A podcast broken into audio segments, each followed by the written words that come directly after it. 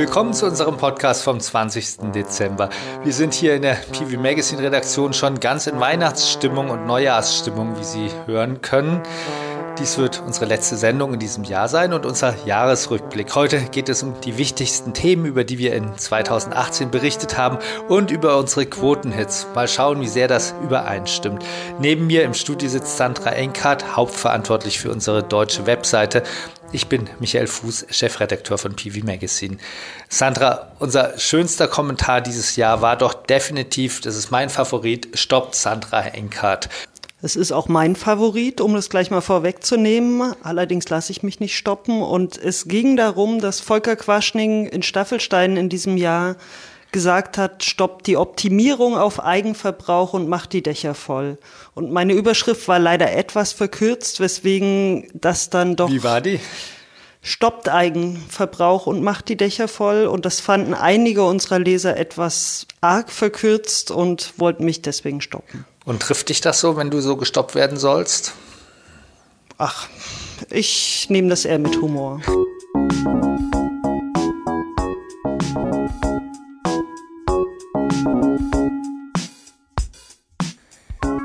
Sie hören den PV Magazine Podcast, unsere Weihnachts- und Silvesterausgabe in einem.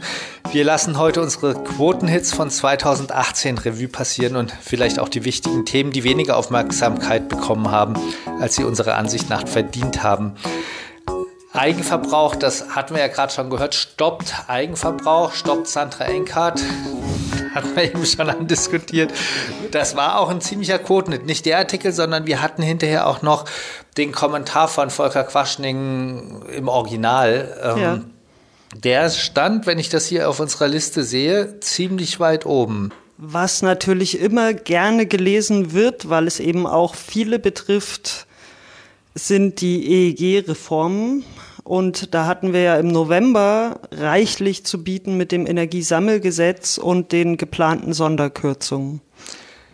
Ja, ich sehe, das ist, das ist auf Platz zwei. Ja.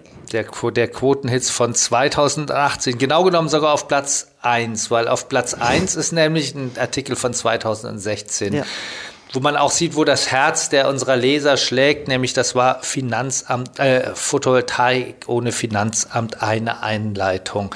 Das heißt, Bürokratie kommt bei uns nicht so gut an bei den Lesern. Na doch, es kommt gut an, weil es war ja der Quotenhit, aber die Leute brauchen eben auch oft Hilfe, weil es ja teilweise so kompliziert geworden ist, wenn man eine Photovoltaikanlage hat, wie man das jetzt steuerlich verrechnet, dass solche Themen natürlich auch immer gerne genommen werden. Kommen wir zu dem 2018er Quotenhit. Wirtschaftsministerium plant Kürzung der Solarförderung bei größeren Photovoltaik-Dachanlagen. Von 20 Prozent steht da in der Überschrift. Was ist denn hinterher draus geworden? Ja, es ging ja alles rasend schnell und letztendlich haben wir jetzt keine 20 Prozent Kürzung. Es sind nur noch die Experten streiten sich zwischen 11 und 14, je nachdem, wie man es rechnet. Und sie kommen auch nicht zum Jahreswechsel, wie es ja ursprünglich geplant war, sondern gestreckt über Februar, März, April. Aber ja. also ich, ich, ich finde ja, da müssen wir uns doch auch an unsere eigene Nase fassen, weil die 20 Prozent, die waren ja doch übertrieben. Hat die Branche mal wieder ein bisschen aufgedreht, oder? Ich weiß es nicht, ob sie wirklich übertrieben Ich finde, es war übertrieben, weil es war berechnet auf einen Referenzwert von April 2017, so viel ich Der, weiß. Nee, da wären es dann sogar 25 Prozent gewesen. Und von daher hat die Branche schon richtig gerechnet, aber ähm, es ist ja erstaunlich, dass die Regierung nicht mal die aktuellen Vergütungszahlen kennt, wenn sie Kürzungen festlegt. Oder nicht verkünden will. Ja. Ähm, man muss dazu sagen, wenn wir jetzt gucken, wie es hinterher aussieht, also wir hatten ja eine rege Diskussion dazu auf uns, bei uns auf der, der Plattform und es gab auch Kommentare bei uns, die gesagt haben, jetzt stellt euch mal nicht so an, so die Kürzung, das stecken wir doch weg und im Augenblick sieht es ja wirklich gut aus. Und es gab andere, die gesagt haben, nee, das geht gar nicht, unser Geschäftsmodell wird damit nicht funktionieren. Zum Beispiel, wenn man die Asbestsanierung mitzahlen will aus der Photovoltaikanlage. Aber ich habe ja das Gefühl, es hat sich jetzt ein bisschen beruhigt hinterher, die Diskussion. Ähm, Ja, also mein Eindruck war es genauso. Es gab die, die gesagt haben, okay, nee, das, das kriegen wir schon hin. Aber es gab genauso die andere Seite, die gesagt haben, das geht gar nicht. Ich glaube, das waren dann auch viele, die halt eben mitten in der Planung drin waren und die dann auch gesagt haben, okay, ja, was sollen wir über den Winter machen? Also ob es jetzt im Januar kommt oder im Februar, so richtig hilft uns das auch nicht. Aber ich bin auch wirklich gespannt, wie sich das dann im nächsten Jahr entwickeln wird. Was war denn dein liebster Quotenhit nach den Kürzungen? Ja, was natürlich auch große Aufmerksamkeit gebracht hat, war Tübingen. Also als Boris Palmer beschlossen hat, eine Photovoltaikpflicht einzuführen und damit sicher gerühmt hat, er sei der Erste, was nach unseren Recherchen dann doch nicht der Fall war, weil seine Nachbarstadt Weiblingen das schon seit zehn Jahren einfach mal so macht, ohne Verordnung. Aber trotzdem hat es Vorbildcharakter und man würde sich ja doch wünschen, dass es mehr Kommunen in Deutschland gibt, die sowas machen. Funktioniert das in Weiblingen? Du hast ja auch darüber geschrieben hinterher. Ja, in Weiblingen wird damit relativ viel Photovoltaik im Neubau zumindest zugebaut. Ja nach diesem, nach dem Tübingen und noch einem weiteren Quotenhit zur Kürzung der, der Einspeisevergütung kommt als nächstes unsere Skandal, unsere Dauerskandalstory über das ganze Jahr, nämlich die Verbraucherzentrale Mahn Pachtmodell von MEP Solar ab. Das hatten wir ja schon oft dieses Jahr, oder? Mit immer sehr hohen Trefferquoten, Einschaltquoten? Ja, oft nicht. Also das, die Geschichte wird auch im nächsten Jahr weitergehen. Das kann ich den Lesern schon versprechen. Ähm, wir hatten es regelmäßig und das, was mich bei der Geschichte dann auch immer so noch ein bisschen na, verwundert ist zu viel gesagt, aber stutzig macht, äh, sind, dass immer noch Leser kommentieren und die Probleme, die MEP da hat mit dem Anschluss und dem Anmelden der Anlagen, scheinen aus meiner Sicht noch nicht wirklich gelöst. Also Ausgangspunkt war, dass die Anlagen zwar gebaut, aber nicht ans Netz angeschlossen wurde. Und dann musste man Pacht zahlen, aber hat keine Vergütung bekommen. Richtig. Und konnte den Solarstrom eben auch selber nicht nutzen. Haben wir denn schon Meldungen gehabt, dass inzwischen Anlagen angeschlossen werden? Na, ich glaube, es ist nicht das Grundproblem, dass gar keine Anlagen angeschlossen werden, aber es werden halt eben nicht alle Anlagen angeschlossen. Und das, was MEP wohl mittlerweile halbwegs abgestellt hat, ist, dass sie dann schon Miete abziehen. Auch ganz oben bei unseren Quoten, da ist Greenpeace Energy will RWE Braunkohlesparte übernehmen und gigantisches Erneuerbaren-Projekt umsetzen. Ja. Was da, steht da drin?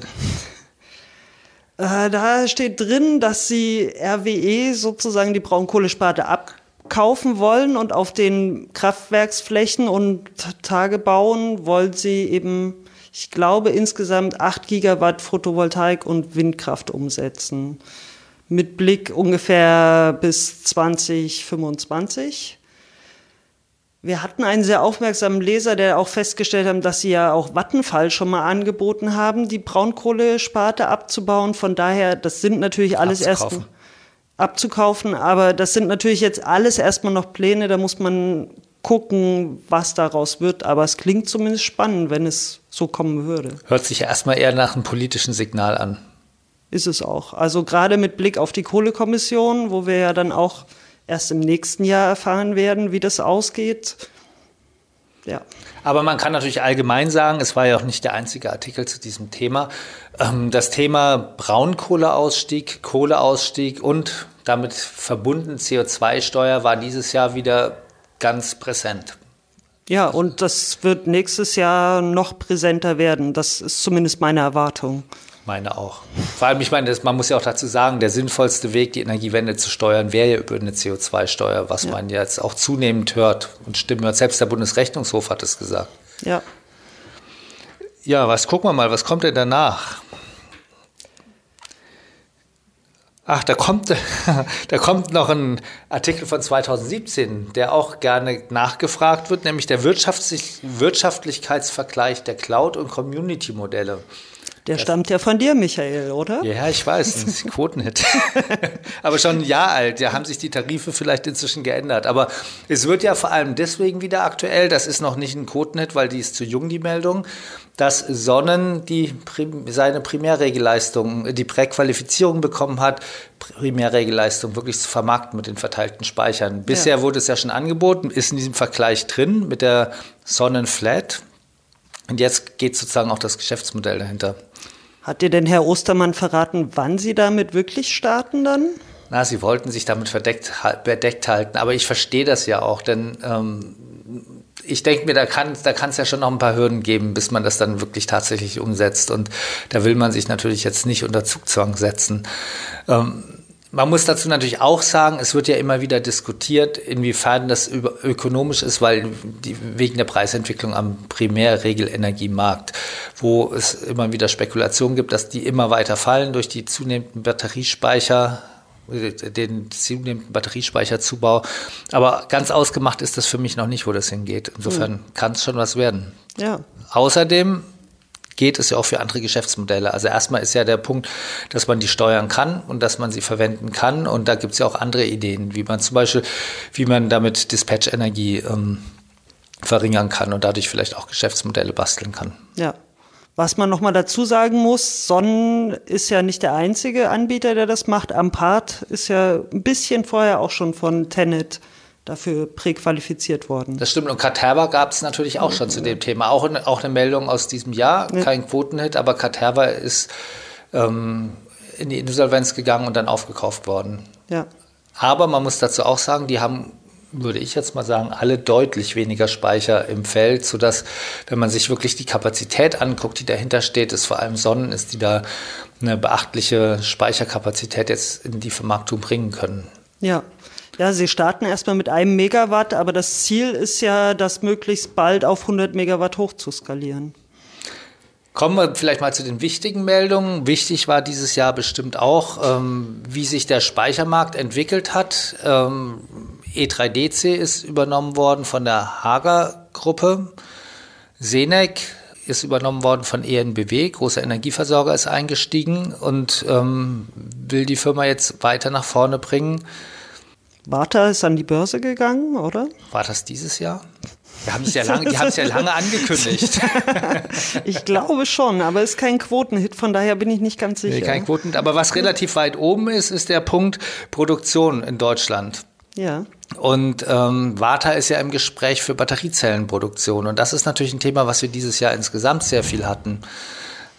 Ja, das ist auch nochmal spannend. Gerade heute kam ja eine Meldung, dass mehrere europäische Energieminister eine gemeinsame Erklärung unterzeichnet haben, dass sie jetzt wirklich eine Batteriezellfertigung vorantreiben wollen und auch Deutschland und Frankreich speziell wollen sich da stärker engagieren. Also da bin ich mal sehr gespannt, was da in den hoffentlich schon ab nächstem Jahr auch mal passiert. Und auch bei Photovoltaikproduktion hatten wir das Thema. Du warst auf der PVSEC, da gab es eine Veranstaltung dazu. Ja, also da hat sich ja das äh, der European Manufacturer Solar Council gegründet, der auch im nächsten Jahr jetzt richtig loslegen will, so wie ich gehört habe.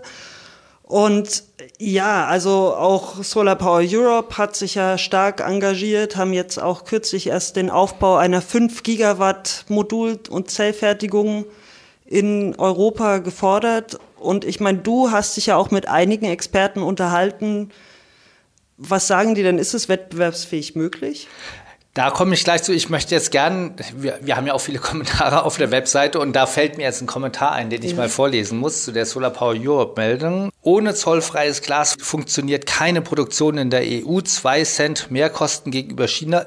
Solange sich Solar Power Europe nicht für ein Auslaufen der Maßnahmen einsetzt, sind das alles Fake News. So schöne Kommentare haben wir, die wir hinterher alle freischalten. Ja, bei uns ist fast jeder Kommentar.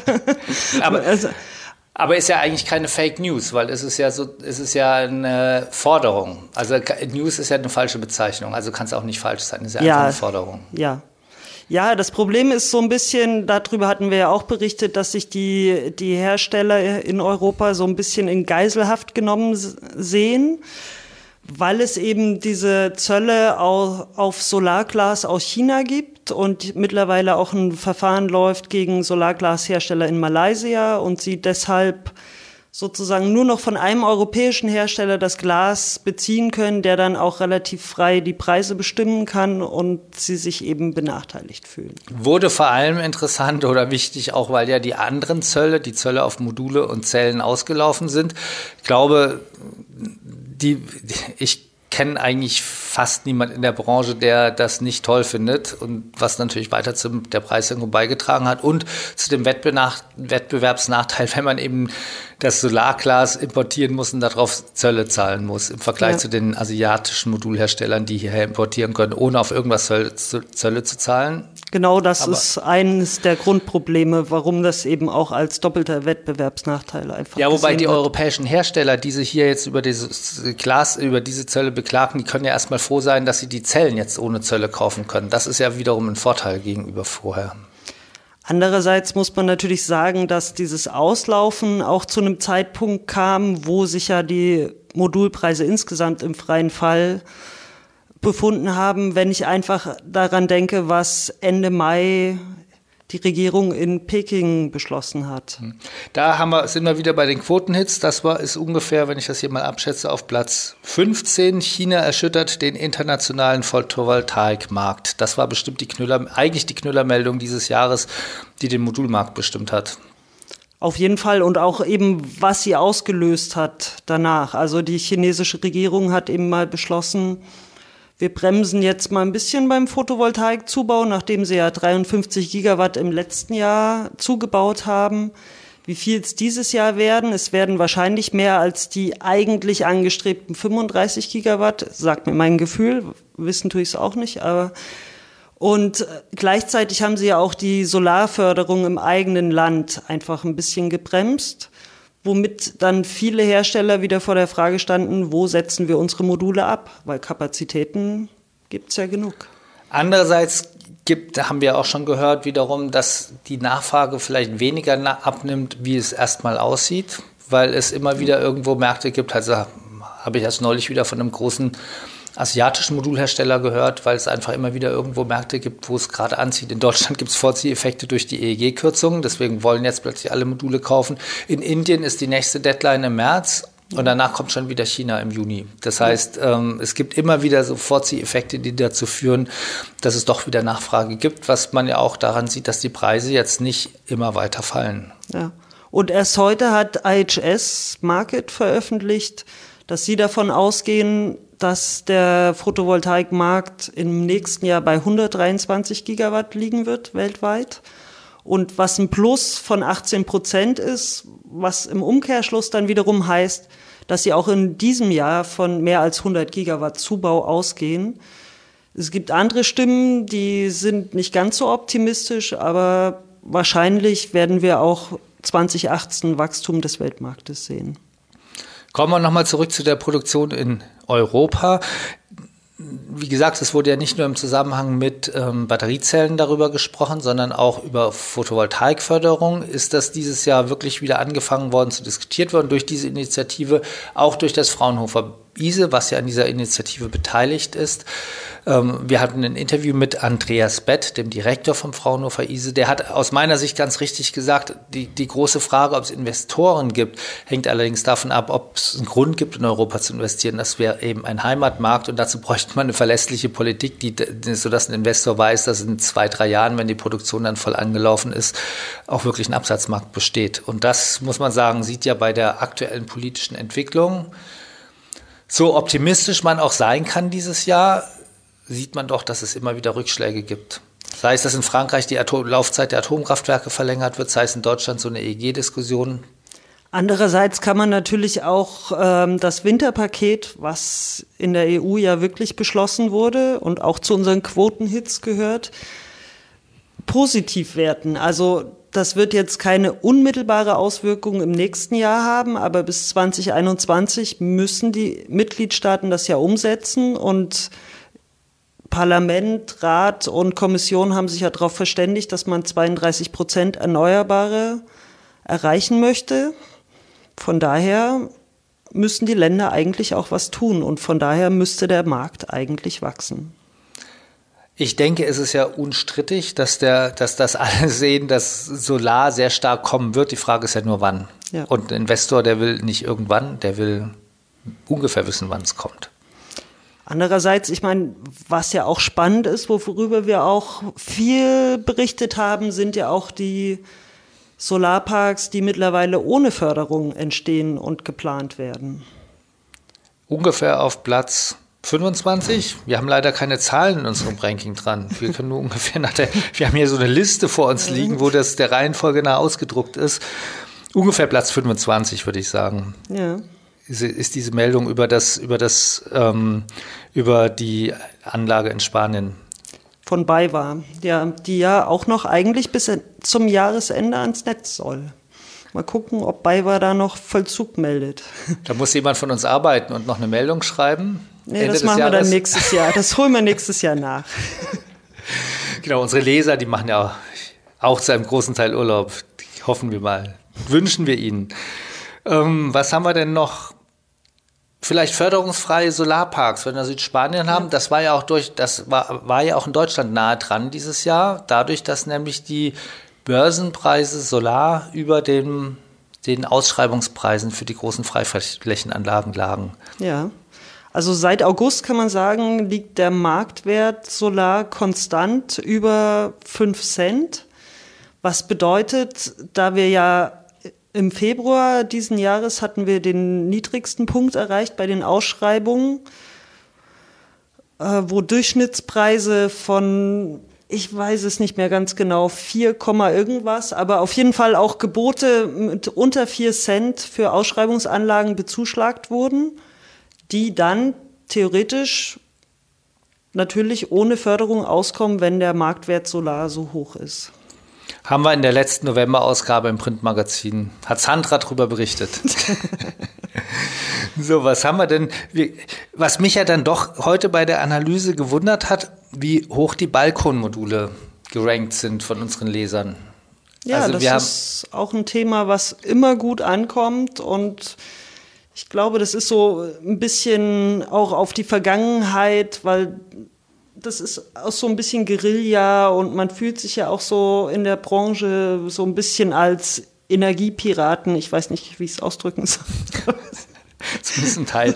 Also ganz oben ist die Marktübersicht, die wir dazu hatten zu den Balkonmodulen. Aber hier zum Beispiel Platz, was schätzen wir hier? 15? Ja. Anschluss von Balkonmodulen ist grundsätzlich erlaubt. Meldung vom 21.03.2018. Da hatten wir etliche in dieser Form dieses Jahr. Ja. Da hat ja auch die Gruppe PV Black viel zu beigetragen, mhm. inzwischen bei der DGS Berlin-Brandenburg angesiedelt. Wobei ich denke, man muss ein bisschen aufpassen. Wir hatten ja auch ein Interview mit dem Herrn Habermehl vom VDEH. ZVEH. ZVEH, Entschuldigung. Ähm, er sieht das ja noch gar nicht so. Da, da steckt auch eine Interpretation drin. Ja. Also man kann die Norm auch anders lesen. Es gibt ja auch vor allen Dingen mehrere Normen. Also ich muss zugeben, ich habe den Überblick etwas verloren. naja, in der, in der einen Norm steht auf jeden Fall noch definitiv drin, dass, dass sozusagen äh, sichergestellt sein muss, dass, es, dass der Endstromkreis beim Kunden geeignet ist. Und hm. jetzt kann man sich darüber streiten, wie das festgestellt werden kann. Und da sagt der ZVEH, das muss ein Elektroinstallateur tun. Und das heißt, man darf es zwar anschließen, aber es muss der Elektroinstallateur kommen. Und der Community bei den Balkonsolarmodulen geht es ja genau darum, sozusagen die Hürde möglichst niedrig zu setzen und zu sagen, hey, wir brauchen dafür für diese kleine Anwendung brauchen wir keinen Elektroinstallateur. Ja. Aber ich glaube, da werden wir nächstes Jahr dann uns auch weiter mit beschäftigen, zumal wenn es so ein Quotenhit ist. Ja. Was haben wir denn noch für schöne Meldungen? Guck mal, hier gibt es hier gibt's eine, die ist, die habe ich mir sogar angestrichen, vom 20. Juli, Grüße aus dem Irrenhaus. Was ist denn das? Platz 22, so über den Daumen gepeilt. Ja, da waren wir ja gerade schon. Das ist ähm, von Martin Schachinger, der ja monatlich für uns einen Marktkommentar und die Modulpreise veröffentlicht da ging es eben drum, dass nach dieser Ankündigung aus China die Preise so gefallen sind und das war eine Reaktion eines Kollegen bei einem großen Energiekonzern, der ihm Grüße aus dem Irrenhaus geschickt hat, weil er diese ganze Solarwelt dann doch noch nicht so richtig versteht. Und äh, dass sich die Energiekonzerne aber ja jetzt doch auch ein bisschen mehr Richtung Solar bewegen, ist ja auch kein ganz neues Phänomen. Was natürlich aber auch eine große Meldung des Jahres war, war dieses Übernahmeangebot, was E.ON für die RWE-Tochter Innogy gemacht hat. Bis zum Jahresende liegen dafür jetzt noch keine Zustimmungen vom Kartellamt vor, aber nächstes Jahr sollte es damit dann auch mal richtig losgehen und dann kann man auch gespannt sein, wie das alles neu aufgestellt wird und ob sich da nicht ein relativ großer Player dann wieder am Markt etabliert. Also ich finde ja immer noch so die Kommentare bei uns schön, weil die Leser lassen uns ja doch nicht alles durchgehen. Hier, ich, ich lese mal noch einen vor, der ging so selten so einen blöden Spruch gelesen. Mit unserem Konzept der energieautarken Gebäude ermöglichen wir intelligentes Verschwenden anstatt blödem Sparen dank Solarenergie. Preist man so das an? Was, weißt du, was für eine Meldung dahinter stand? Das waren die energieautarken Häuser in Freiberg vom Sonnenhausinstitut die jetzt mal ihre Daten veröffentlicht haben. Ob das wirklich funktioniert oder nicht, also ob sie wirklich energieautark sind und wie hoch die Quoten sind. Ich würde mal vermuten, daran sieht man, dass im schriftlichen Ironie oft nicht funktioniert, weil da hat sich jemand hingesetzt und hat gesagt, naja, jetzt freuen wir uns doch mal, dass wir energieautark sein und sind und genug Energie haben und ja, die Gefahr hat man immer beim Schreiben, ja. dass Ironie oder Humor dann doch falsch dann, rüberkommt. Dann kommt das oft nicht an oder manchmal kommt das da nicht an. Ähm, ja, was haben wir denn noch für schöne Kommentare? Also was ich ja fand, was wirklich einer der meist kommentiertesten Artikel war und auch kontrovers diskutiert, waren die Pläne von Bankset Energy, die Gigawatt Pläne an, auf Bahnschienen weltweit verfolgen und angeblich ja in Sachsen auch schon die ersten Module installieren. Also wenn ich Leser wäre, würde ich ja schreiben, warum berichtet über so einen Quatsch? Ja, ich meine, ich habe den Artikel von Becky, von meiner Kollegin, übersetzt und ich habe sie auch noch ganz viele Fragen gestellt. Also da ist wirklich auch noch viel unklar. Aber warum nicht? Warum nicht mal einfach auch so Ideen haben, die zeigen, wo es hingehen kann? Immerhin liegen da ja schon Stromleitungen. Eben, und die Schienen sind auch schon da. So, was haben wir noch 2018? 2018 hatten wir einen total sonnigen Sommer. Das hat man auch gesehen an gern geklickten Meldungen zu den Rekordergebnissen. Ja, also auf jeden Fall hat, auch wenn der Zubau nicht so rasant wächst, doch immerhin die Produktion der Photovoltaikanlagen deutlich zugenommen. Jetzt auch die letzten Tage gab es noch mal ganz viele Schätzungen. Ich glaube, was genau bei rumgekommen ist, das berichten wir dann nächstes Jahr auch nochmal. Auf jeden Fall sieht es so aus, als sehen wir da 15 Prozent plus. So, was hatten wir noch für Themen? Mir fällt noch ein Wasserstoff. Wir haben dieses Jahr viel über Wasserstofferzeugung, Wasserstoffwirtschaft berichtet. Ich hatte das Gefühl, nachdem jetzt die Elektroautos ja, man das zumindest in medial sehr, sehr präsent sind, holt jetzt auch die Wasserstoffwirtschaft ein bisschen nach. Ja. Aber da passiert ja mehr, als ich, als ich noch vor einem Jahr dachte. Ja, es gibt auch so die ersten Pilotprojekte, die da jetzt so anlaufen und da kann man gespannt sein. Also ich glaube auch, das wird uns mehr und mehr beschäftigen, das Thema. Ja, man muss natürlich dazu sagen, die Effizienz, wenn ich, wenn ich Solarenergie auf die Straße bringen will, die Effizienz ist natürlich deutlich geringer, als wenn man das mit Batterien macht. Aber es gibt ja Anwendungen, bei denen das erstmal sinnvoller ist, wie bei Zügen. Den Wasserstoffzug, den gibt es ja schon, ja. so wie ich das sehe. Fährt der eigentlich schon oder? Kommt, glaube ich, auch nächstes Jahr. Also, aber die ersten und fahren, glaube ich, sogar schon. Insofern, in es wird jetzt nicht die, es wird jetzt nicht die batterieelektrischen Fahrzeuge oder die Entwicklung zu batterieelektrischen Fahrzeugen verdrängen, aber in anderen Segmenten ist es durchaus ein Thema. Und vor allem auch Wasserstoff in der Industrieproduktion wird ein großes Thema. Und wir hatten ja auch schon die ersten Berichte dazu, dass in, zumindest in manchen Regionen der Welt man ihn mit Solarenergie ähm, kosten, also wettbewerbsfähig herstellen kann. Und auch Fronius zum Beispiel setzt auf das Thema, die haben jetzt, die wollen jetzt ein System auf den Markt bringen, das es Gewerbekunden erlaubt, äh, mit der Solarenergie Wasserstoff selber zu erzeugen. Der Vorteil ist natürlich, wenn man es direkt macht, dass man wieder einen Teil der Umlagen und Abgaben spart. Ja. Abgaben und Umlagen ist noch ein schönes Thema, dass, wenn wir mal kurz über unseren Tellerrand hinaus gucken, was jetzt vom Ausland her ein großes Thema war, als Spanien beschlossen hat, die Steuer auf Eigenverbrauch abzuschaffen. Das wird jetzt wahrscheinlich irgendwann Anfang nächsten Jahres dann auch wirklich passieren. Aber ich glaube, in Deutschland würden sich das auch unglaublich viele Leute wünschen, dass diese anteilige EEG-Umlage endlich mal wegfällt.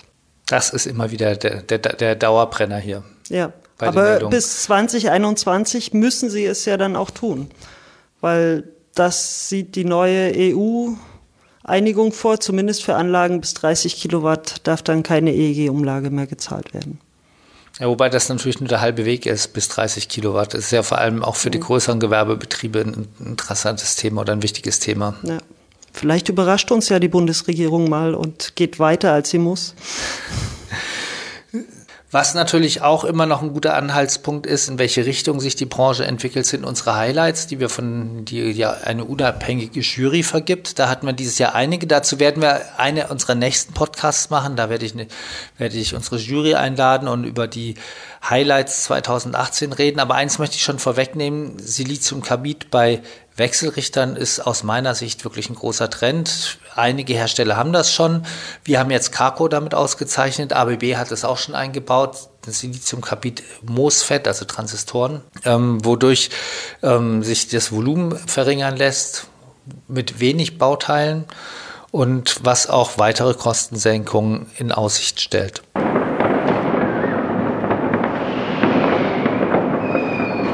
Endlich haben wir das Jahr geschafft. Ja, wir haben es ja noch nicht geschafft, es ist der 20. Dezember, aber es ist, uns, es ist unsere Weihnachts- und Neujahrsausgabe in einem.